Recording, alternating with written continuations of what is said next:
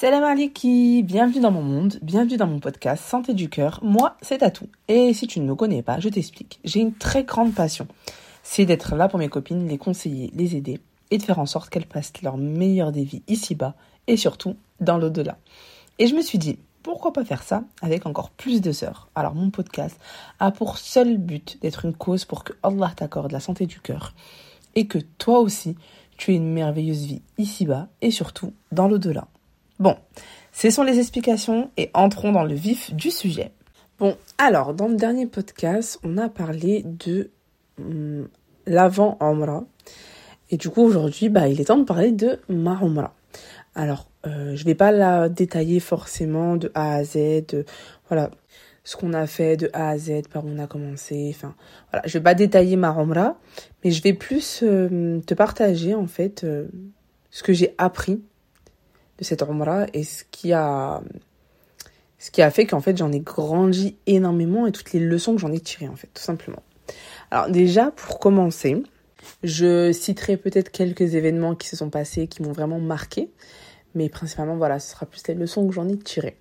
Alors déjà par rapport à la première chose qui m'a vraiment marqué, euh, ça a été dans l'avion. Dans l'avion déjà, faut savoir que euh, dès l'avion en fait on sent l'atmosphère euh, de la Umrah dans le sens où Déjà, tous les hommes, ils ont la tenue euh, d'Imran avec le drap blanc. Toutes les femmes, la plupart, elles sont voilées avec leur abaya, etc. Donc vraiment, dès, dès l'avion, en fait, on sent déjà cette atmosphère de Umrah. Et euh, on a eu la chance de devoir euh, prier dans les airs. Et ça, par contre, c'était vraiment mémorable. Vraiment, c'était un, moment très mémorable de se dire, bah, en fait, je suis en train de prier Rabbi dans les airs. Euh, pour la petite explication, en fait, il y avait la prière du Asr euh, qui allait, être, qui passer, en fait, parce que quand on est rentré dans l'avion, elle n'était pas passée, et quand on allait sortir, ça allait être le Maghreb. Donc, on devait impérativement la faire. Et, euh, et ben, c'était magnifique, quoi, de, de prier dans les airs. Rien de spécial, mais juste, en fait, psychologiquement, de te dire que je fais ça dans les airs, franchement, c'était vraiment magnifique. Euh, bon, après, bah, du coup, on est arrivé à Mecca, on a fait notre Umrah. Vraiment, moi, le conseil que je vous donne pendant votre Umrah, c'est vraiment de, de vous concentrer. Alors, surtout, votre premier instant à la Mecque, la première chose qu'on a envie de faire, hein, c'est de sortir son téléphone et de prendre en photo. C'est vraiment la première chose qu'on a envie de faire. Et je vous demanderai, mes sœurs, s'il vous plaît, ne le faites pas. Vraiment, c'est important. Pour votre neuf, c'est important pour vous-même. Euh, moi, je sais que j'ai pas pris mon téléphone la première fois que j'y suis allée. J'ai pas pris mon téléphone. Je me suis dit, je veux me concentrer à 100% entre moi et Allah et en fait tout ce qui va se passer sans passer par je vais prendre en photo. J'aurai l'occasion de prendre en photo bien après, mais là c'est ma umrah. C'est pas juste je viens à la mosquée, c'est vraiment je fais ma umrah, je fais mon rite de, de, de, Donc je veux me concentrer. Et vraiment du coup j'ai pas pris mon téléphone. Donc oui quand je suis arrivée j'étais très émerveillée par la beauté de la Kaaba, par la beauté, par le monde qu'il y avait, la beauté en fait qu'il y avait dans ce lieu tout simplement. Mais euh, voilà, j'étais focus, j'étais j'essaie au plus de me euh, connecter avec Allah et de me de d'être vraiment à fond en fait euh, à fond dans mon rythme quoi. Donc après qu'on ait fini toute la Ramla, je vous mens pas qu'il était 6h du matin, on était KO. Donc on a fait ça dans le fajr on est parti dormir, on a dormi jusqu'au jusqu'au là parce qu'on était vraiment KO KO. Et, euh, et après, du coup, bah, là, on est reparti euh, à la mosquée. Et à ce moment-là, euh, on a pu, bah, du coup, prendre des photos, faire des vidéos, se prendre en photo avec la Karba, etc., etc. Parce que là, du coup, on sortait un peu bah, de cet acte d'adoration. Là, là, on y allait pour prier, oui, mais c'était pas la d'adoration de la Umrah. Et c'est vraiment important, je l'avais déjà dit dans mon dernier podcast, mais c'est vraiment important de réaliser d'abord l'acte d'adoration avant de réaliser des photos, des vidéos ou autres. Vraiment, c'est important pour euh, l'intention et pour en fait euh, se mettre en, accord avec ce qu'on souhaite en fait. Actuellement, moi, je me suis déplacée jusqu'ici, c'est pour faire ma umrah. Donc, je me mets en accord avec ça, je fais ma umrah et après, le reste suivra. Et non l'inverse. Ensuite, à Mecca, on a eu la chance d'avoir un, un guide en fait avec nous. Enfin, en fait, c'était notre chauffeur et du coup qui a aussi fait euh, office de guide. Donc, il nous a fait un petit peu visiter Mecca. Donc, on a eu l'occasion de voir la grotte de Hira de loin, bien évidemment, parce que on n'est pas monté, euh, je vous dis honnêtement, on n'est pas monté jusqu'à là-bas, étant donné qu'on n'a pas forcément de récompense de monter euh, jusqu'à là-bas. Après, ça peut être intéressant pour les personnes qui veulent voir, hein. mais euh, on n'est pas monté. On a vu aussi une autre grotte où il, il s'était réfugié avec Abu Bakr, parce que sinon on voulait le, le tuer lorsqu'il voulait faire sa hijra. Donc voilà, on a visité quelques lieux sur Mecca. Et ce qui était intéressant, c'est qu'en fait, à chaque fois qu'on visitait, il nous racontait bah, un petit peu l'histoire. Et euh, je trouve ça tellement intéressant parce que nous ramener dans un endroit et nous dire, bah regardez, voilà, ici, eu ça. Ok, c'est super, mais là vraiment, il nous racontait l'histoire du début, enfin, plus ou moins du début jusqu'à la fin. On a vraiment un suivi. C'était vraiment très intéressant. Et, euh, et en fait, quand il nous racontait tout ça, je le regardais et je me disais, mais euh, pourquoi lui, il sait tout ça et toi, tu sais pas, en fait? Je me suis vraiment posé la question en me disant, bah, qu'est-ce qu'il a de plus que toi? Pourquoi lui aujourd'hui il connaît tout ça et toi tu ne connais pas? En fait, la réponse, tout simplement, c'est que lui s'est renseigné et lui a appris et moi non. Et par rapport à ça, déjà, ça m'a donné une leçon.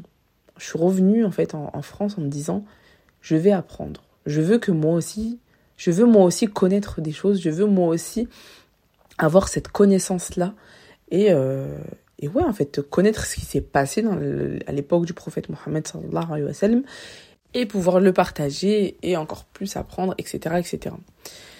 Et euh, je me suis dit, en fait, euh, c'est tellement beau. Vraiment, je pense que là, j'ai plus, euh, j'ai plus les termes exacts, etc. Mais vraiment, quand il racontait des guerres, par exemple, ou des combats, et qui nous disait les prénoms de toutes les personnes qui étaient là, leur rôle à chacun, comment ça s'est passé du début jusqu'à la fin.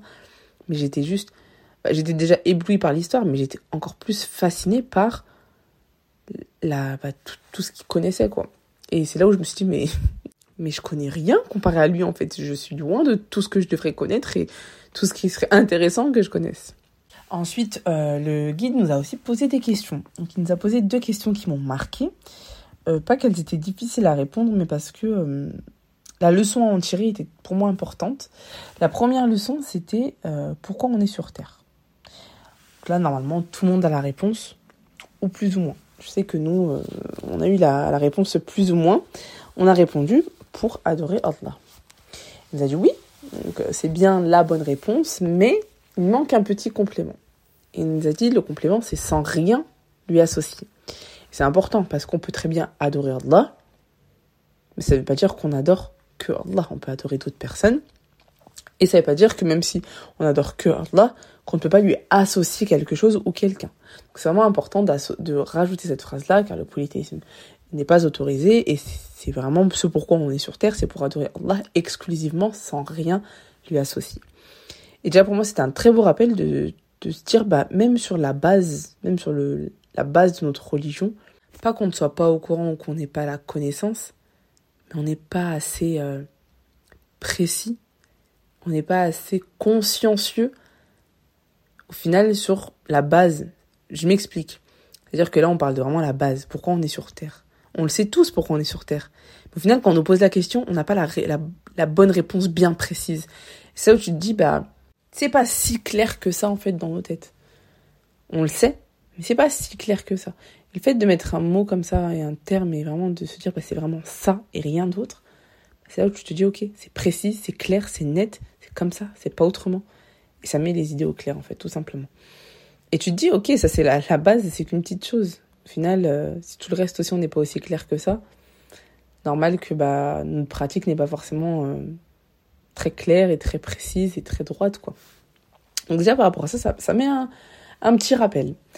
Euh, ensuite, il nous pose une seconde question. Il nous dit, comment s'appelle le prophète? On lui dit Mohammed, il nous dit, mais encore. On lui répond Mohammed ibn Abdullah, il dit, mais encore. On lui dit Ibn Abdullah Ibn Abdul Muttalib, mais encore. Et là, mon, mon frère, il a réussi à trouver celui d'après, il nous demande encore, on ne connaissait pas. Et il nous dit, euh, vous savez que normalement, vous êtes censé au moins connaître 3, 4, c'est les ancêtres. Donc euh, Abdullah c'est son père, Abdul Muttalib c'est son grand-père, et ainsi de suite. Donc il dit, vous êtes censé un peu connaître quoi. Et il nous, pose il nous dit clairement, comment voulez-vous aimer le prophète si vous ne le connaissez pas? Et là, à ce moment-là, il y a eu un silence, un silence dans le bus. On s'est dit, mais oui, c'est réel. Comment on peut aimer quelqu'un qu'on ne connaît pas? Demain, je t'amène quelqu'un que tu ne connais pas, je te dis aime-le. Mais pourquoi? Mais je ne le connais pas, pourquoi je vais l'aimer? Comment je vais l'aimer? Par contre, demain, je t'emmène quelqu'un que tu connais. Et tu vas me dire ah oui, lui, oui, lui, oui, je l'aime. Parce que je sais qu'il est comme ça, je sais qu'il a fait ça pour moi, parce que il a dit ça comme ça, parce que, parce que tu le connais. Et c'est comme ça en fait qu'on va développer notre amour pour le prophète Mohammed sallallahu alayhi wa. C'est en sachant tout ce qu'il a fait pour nous, pour sa communauté, c'est en sachant tout ce qu'il a accompli, tout ce qu'il a vécu, tout ce qu'il a enduré, et euh, vraiment tous les combats qu'il a menés pour nous en fait. Et c'est comme ça qu'on va développer notre amour pour lui. Et au final, euh, c'est la même chose aussi pour Allah subhanahu wa. Pareil pour l'aimer, pour l'adorer, pour vraiment euh, pour l'adorer du plus profond de cœur, faut apprendre à connaître Allah subhanahu par sa grandeur, par sa puissance, par sa générosité, par tous ces, toutes ces choses qu'il nous donne en fait, par sa miséricorde, enfin par tous ses bienfaits. Et en connaissant Allah subhanahu et le prophète Mohammed sallallahu alayhi wa on ne pourra que les aimer en fait.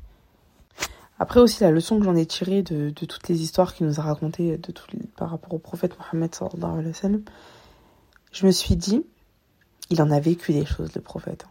Il est vraiment passé par euh, des situations très, très, très, très tristes, très douloureuses. Enfin, je ne vais pas rentrer dans les détails, mais je sais qu'il a déjà perdu des enfants, il a perdu des femmes, il est passé par des moments de guerre avec des voilà il s'est fait virer des, à certains moments de la ville. Enfin il a vécu vraiment énormément de choses des, épreuves très très éprouvantes.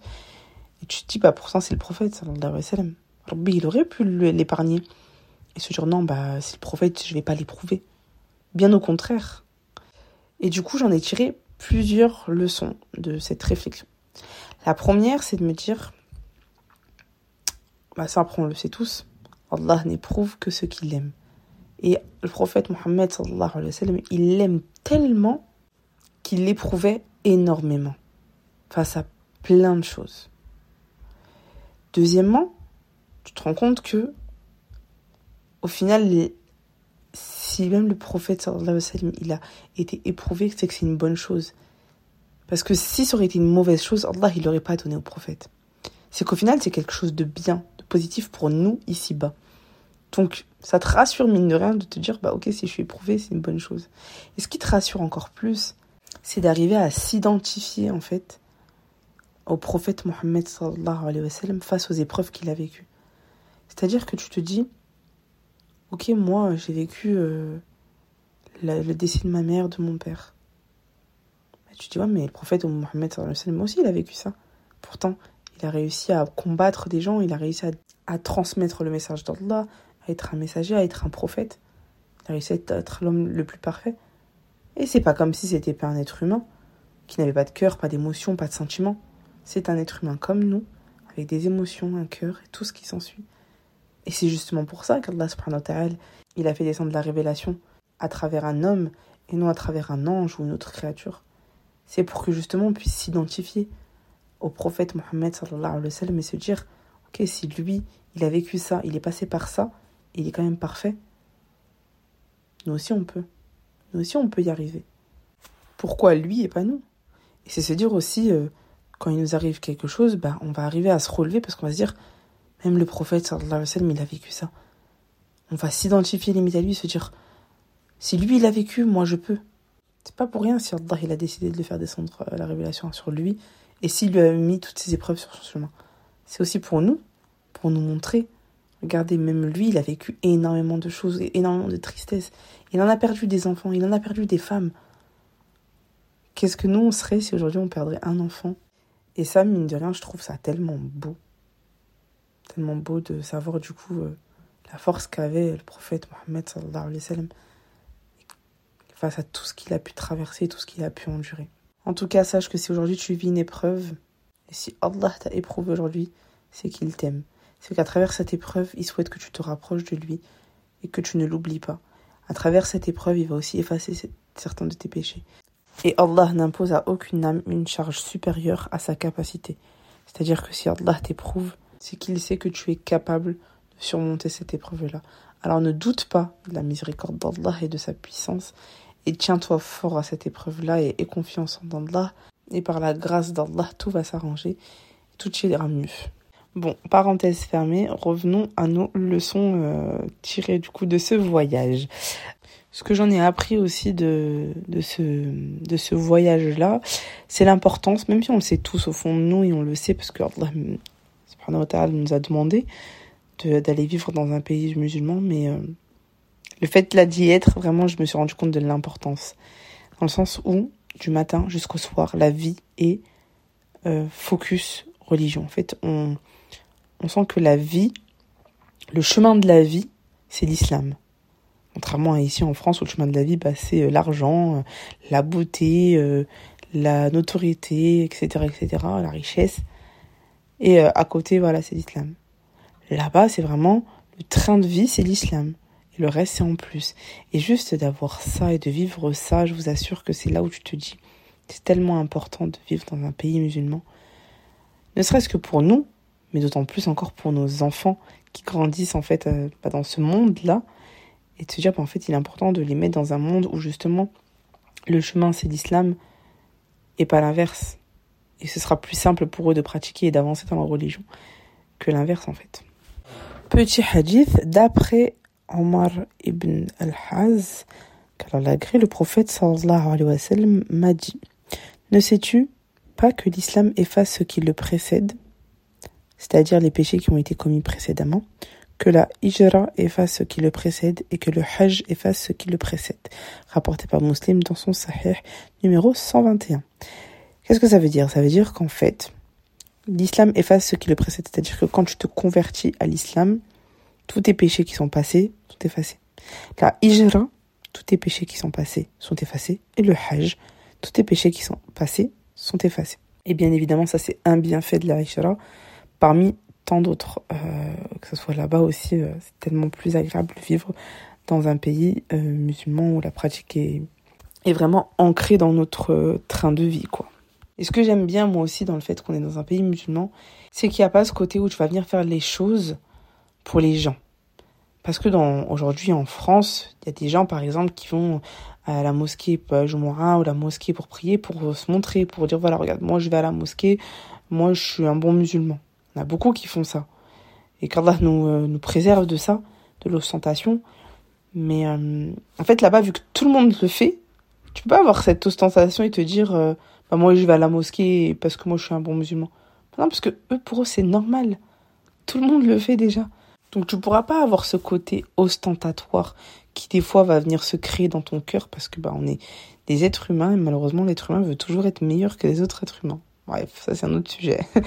Mais vraiment, vu que tout le monde en fait fait des actes d'adoration quotidiennement, bah au final, euh, toi tu le fais, bah ça va être vraiment beaucoup plus sincère parce que tu le fais pas pour les pour bien te montrer envers les gens, mais ce sera vraiment pour faire euh, l'acte d'adoration quoi. Donc ensuite, pour continuer un petit peu la suite du voyage, après Mecca, on est parti à Médine.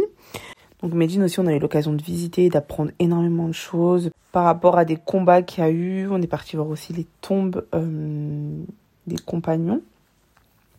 Et bien évidemment, la tombe du prophète Mohammed sallallahu alayhi wa sallam et de ses compagnons les plus proches qui étaient bah, à côté de lui. On a, on a fait la prière là-bas.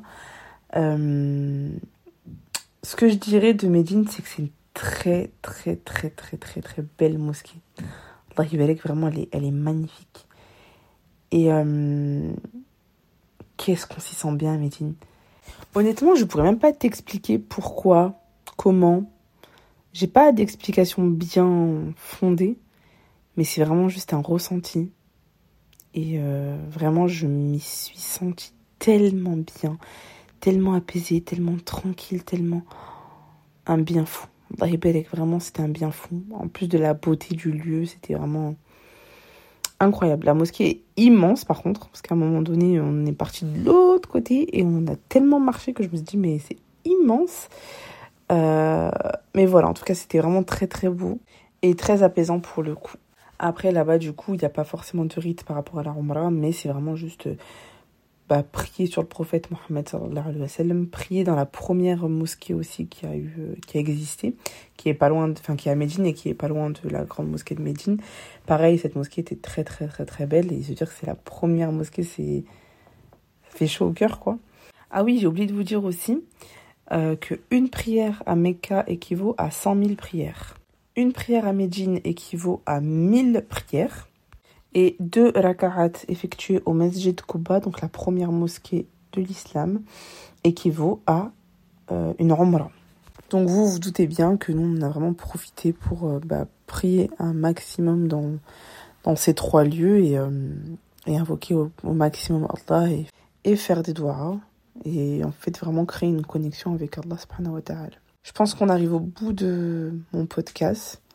De toute façon, il y en aura un troisième sur ma renaissance, parce que je pense que c'est important de faire après l'avant, après le pendant, l'après Umrah. Et je pense que c'est un des plus importants. Ça va être vraiment toute la prise de conscience qu'il y a après. Et bon, s'il y a quelque chose que j'ai omis sur ma Umrah et tout ce qui s'est passé pendant la Umrah, bah, je le dirai du coup dans mon prochain podcast. En tout cas, bah, j'espère que ce podcast t'aura appris quelque chose et qu'il sera une cause pour que Allah t'accorde la santé du cœur. Qu'Allah nous guide, qu'Allah nous pardonne, qu'Allah nous réforme. Et à la semaine prochaine. Salam alaikum.